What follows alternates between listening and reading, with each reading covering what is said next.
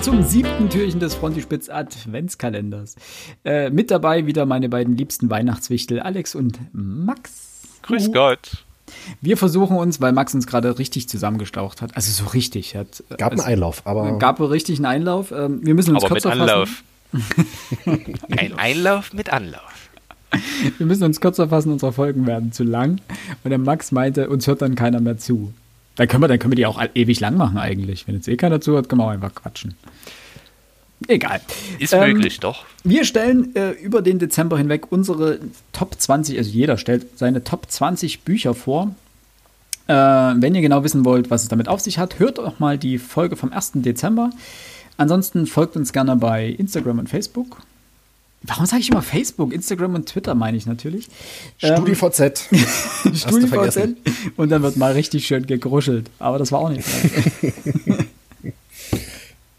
und jetzt, ehe wir weiter quatschen, äh, würde ich sagen, fangen wir gleich an. Wir kommen heute zu Platz Nummer 16. Und der liebe Alex hat sich gemerkt, wer anfängt. Der Max. Und der Max. Der Max fängt an. Ein Autor, der uns schon einmal begegnet ist ähm, nur werde ich ein anderes Buch, beziehungsweise eigentlich ist es eine Tetralogie, äh, vorstellen. ich habe gerade überlegt, was das Tetralogie ist vier. Ne? Ja. Äh, Marco Wicklings Die Känguru-Chroniken aus dem Jahr 2009, hm. beziehungsweise Nein. das dazugehörige Manifest von 2011, die Offenbarung von 2014 und die natürlich nicht zu vergessenen Apokryphen, wie in der Bibel gehören die mit dazu, auch wenn sie eigentlich nicht richtig dazu gehören, von 2018. Marco Wicklings Bücher erfreuten sich sehr großer Popularität. Es geht darin um einen äh, Erzähler, einen Kleinkünstler, auch wenn er so ungern genannt werden möchte, der zufällig mit einem Känguru zusammentrifft und die dann plötzlich zusammenziehen und interessante Momente erleben. Aber im Grunde genommen ist es auch wie bei dem schon bereits erwähnten Quality Land, das Philipp vorgestellt hatte. Es ist ein Potpourri und ein Festival der popkulturellen Anspielung, des ulkigen und absurden Humors, des politischen Gags. Es hat grandiose satirische Elemente, die allerdings nur offenbar sind. Also es, ist, es wird einem ja hin und wieder so ein bisschen prätentiös, klar, und nicht immer meine politische Fasson, aber ich finde es so unterhaltsam. Da ist mir auch egal, welche politische Leitlinie der Autor fährt, aber es, äh, es wird einem jetzt nicht direkt ins Gesicht gehauen, was der Mann meint. Man muss schon den, den äh, popkulturellen Gag, die Referenzen nachvollziehen können, sonst wird es unklar. Entstanden ist der das erste Buch aus Beiträgen für Radio Fritz, in den äh, Marco Kling selbst noch gelesen hat. Nicht zu Unrecht sind auch die Hörbücher grandios. An dieser Stelle klassische Empfehlung, die meisten werden es schon kennen. Für mich ein hervorragendes Buch auf, meiner, auf meinem Platz 16. Mark-Uwe Klings, Die Känguru-Chroniken. Hätte ich echt nicht gedacht, dass es äh, die Känguru-Chroniken in deiner Top 20 schaffen. Und dann so hoch, klar, also was heißt so hoch, aber ähm, wie gesagt, Quality Land ist ja bei mir gerade so auf Platz 20 gerutscht. Äh, eher spontan. Und das, das ist hängt so hoch bei dir. Mit Was? dem, wirklich mit dem persönlichen Schicksal zusammen. Ähm, ich hatte das Buch, als es rauskam, relativ früh gekauft und gelesen. Ähm, hatte von Jürgen Lippe liest, hieß die Sendung. Jürgen ja. von der Lippe las ja. daraus vor, ich habe mich krank gelacht damals, äh, habe mir das Buch dann irgendwann besorgt, habe es gelesen, alles schön und gut. Und dann gab es hin und wieder Zugfahrten, wo ich das irgendjemand ausleihen wollte und dann hatte ich zwei Bücher mit, das, was ich eigentlich lesen wollte und die Känguru-Chroniken und habe dann nochmal reingeblättert und habe dann nicht nur reingeblättert, sondern wieder die Hälfte des Buches gelesen. Menschen um mich herum dachten, der Mann hat eine psychische Störung, klar, weil ich gelacht habe wie ein Creep ähm, wieder, wieder. Und das schaffen die wenigsten Bücher, dass man, dass man ein, über einen bestimmten Gag mehrfach lesen, äh, lachen kann. Und ich lese die ja primär und höre sie seltener. Und ich fand es grandios. Hm. Hm. Ja. Ich reiche ich, weiter den Staffelstab an. Philipp? Philipp. Echt? Ich? An das, an das Sandwich-Kind, genau. Ich bin wieder Sandwich-Kind. Ähm, ich habe äh, tatsächlich meinen ersten Fantasy-Titel, wenn ich das gerade richtig sehe. Äh, der stammt äh, aus dem Warhammer-Universum und ist dort eher atypisch für die äh, Bücher des Warhammer-Universums, jedenfalls rein von seiner, von seiner Einordnung. Nämlich geht es um den Botschafter der Schlacht von Graham McNeil. Es sind eigentlich zwei Bände. Ähm, Äh, ich weiß nicht, ob das mal als größere Reihe angelegt war. Hieß eigentlich Sturm des Chaos 1 und 2 heißen die. Ich weiß nicht, ob da mal mehr geplant war. Ähm, auf jeden Fall geht es dort um einen ähm, ehemaligen General, äh, den Kaspar von Felten, der als äh, Botschafter äh, nach Kislev gesandt wird. Und Kislev ist ein, ein, Reich, das weit im Norden liegt. Ähm, und äh, in der Nähe der Chaoswüste sozusagen. Und äh, wie das Wort eisig schon nahelegt, also ziemlich frostig ist. Und ähm, dort soll er sozusagen ähm, als Botschafter dienen und erstmal wieder die, äh, sag mal, imperiale Kontrolle, was heißt Kontrolle ist falsch, aber die imperialen Interessen wieder sicherstellen. Ähm, und das Ganze ist von, ist eine Mischung aus einem Polit-Thriller, ähm, denn es gibt jede Menge feindliche Agenten, die sozusagen die Kontrolle dort unterwandern. Ähm, es gibt Attentatsversuche. Äh, irgendwo geht ein Jack the Ripper-Klon gewissermaßen um, also ein Serienkiller. Und dazu braut sich eben, wie der Übertitel der Reihe sozusagen nahelegt, nämlich mit Sturm des Chaos, äh, eine Chaos-Invasion in einer kleineren oder größeren äh, Dimension an. Und ich habe sehr gerne die Gottfried und Felix Romane gelesen. Die, das ist letztendlich das trashige Fantasy-Unterhaltung, also so quasi ein Hack and Slay als Buch. Und die Botschafter der, Schla also Botschafter der Schlacht und der, der zweite Band, ich glaube, in Fängen des Bären oder sowas hieß der, ähm, waren einfach so erfrischend anders, weil es eben es eine Art Polit-Thriller in dieser, in dieser Fantasy-Welt war. Und die haben mich richtig gecatcht. Ich weiß nicht, ob das Buch nochmal, wenn ich es nochmal lesen würde, immer noch so gut wäre.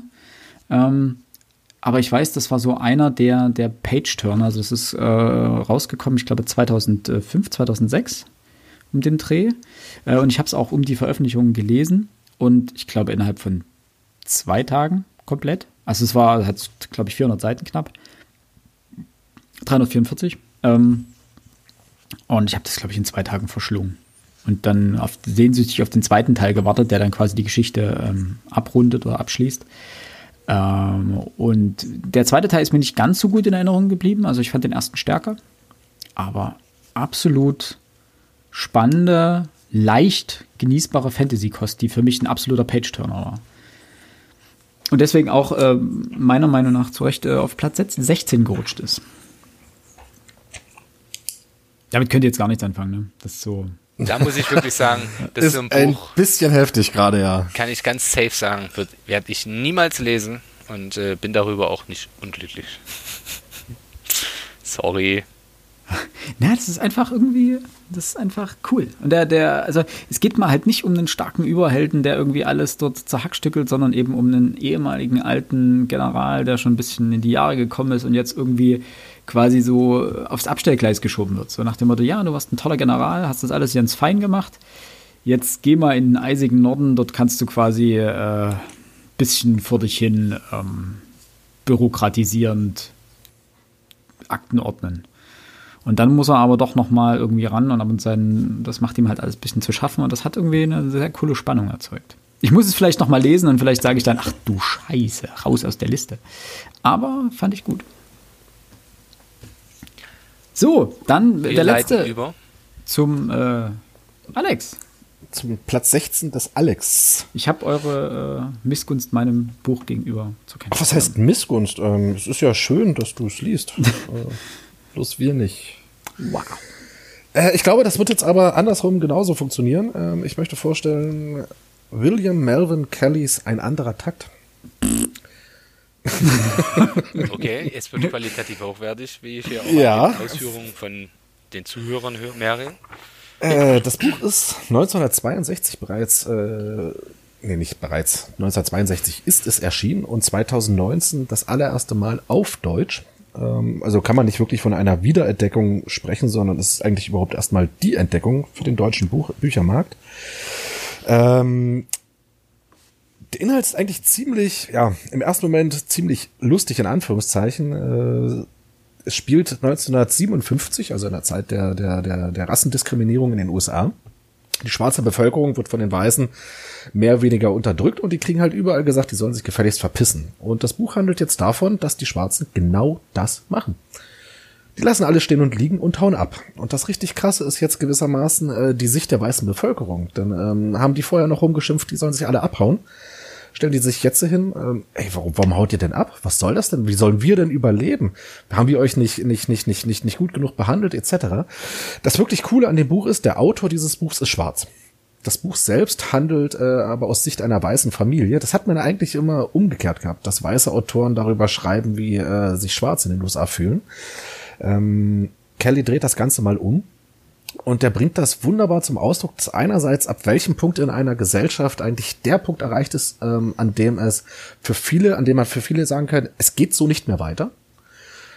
Ähm, und auf der anderen Seite diese absolute Scheinheiligkeit. Ne, du hast viele Leute, die das überhaupt nicht verstehen, dass die Schwarzen da abhauen und ähm, wir haben den Schwarzen so viel Gutes getan. Ähm, übrigens die, die wirklich nicht gehetzt haben, sondern die wirklich aus dem Glauben heraus für die Schwarzen irgendwo etwas Gutes zu tun, aber genauso dazu beigetragen haben letzten Endes, dass die schwarze Bevölkerung irgendwann sagt, so, sorry, wir hauen ab. Ähm, lange Rede, kurzer Sinn. Es ist ein sehr vom Inhalt her sehr merkwürdiges Buch, aber vielleicht gerade deshalb mal auf alle Fälle eine Geschichte aus der Kategorie gab's so noch nicht.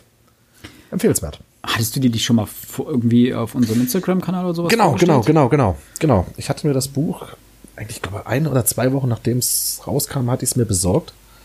Und muss sagen, bin davon nach wie vor hellauf begeistert, einfach weil diese Geschichte so unglaublich absurd ist.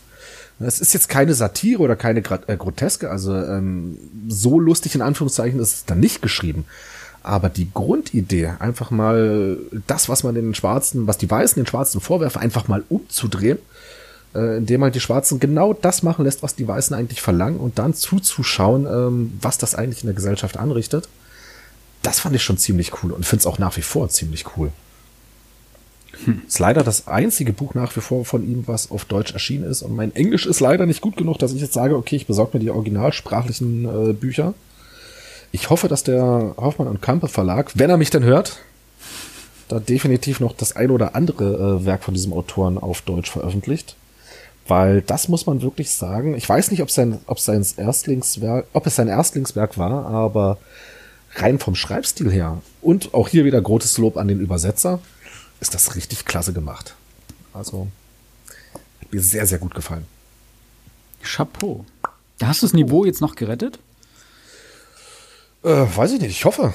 Also, aber ich meine, wenn ich mit euch zusammen bin, ist das Niveau doch sowieso nicht besonders tief.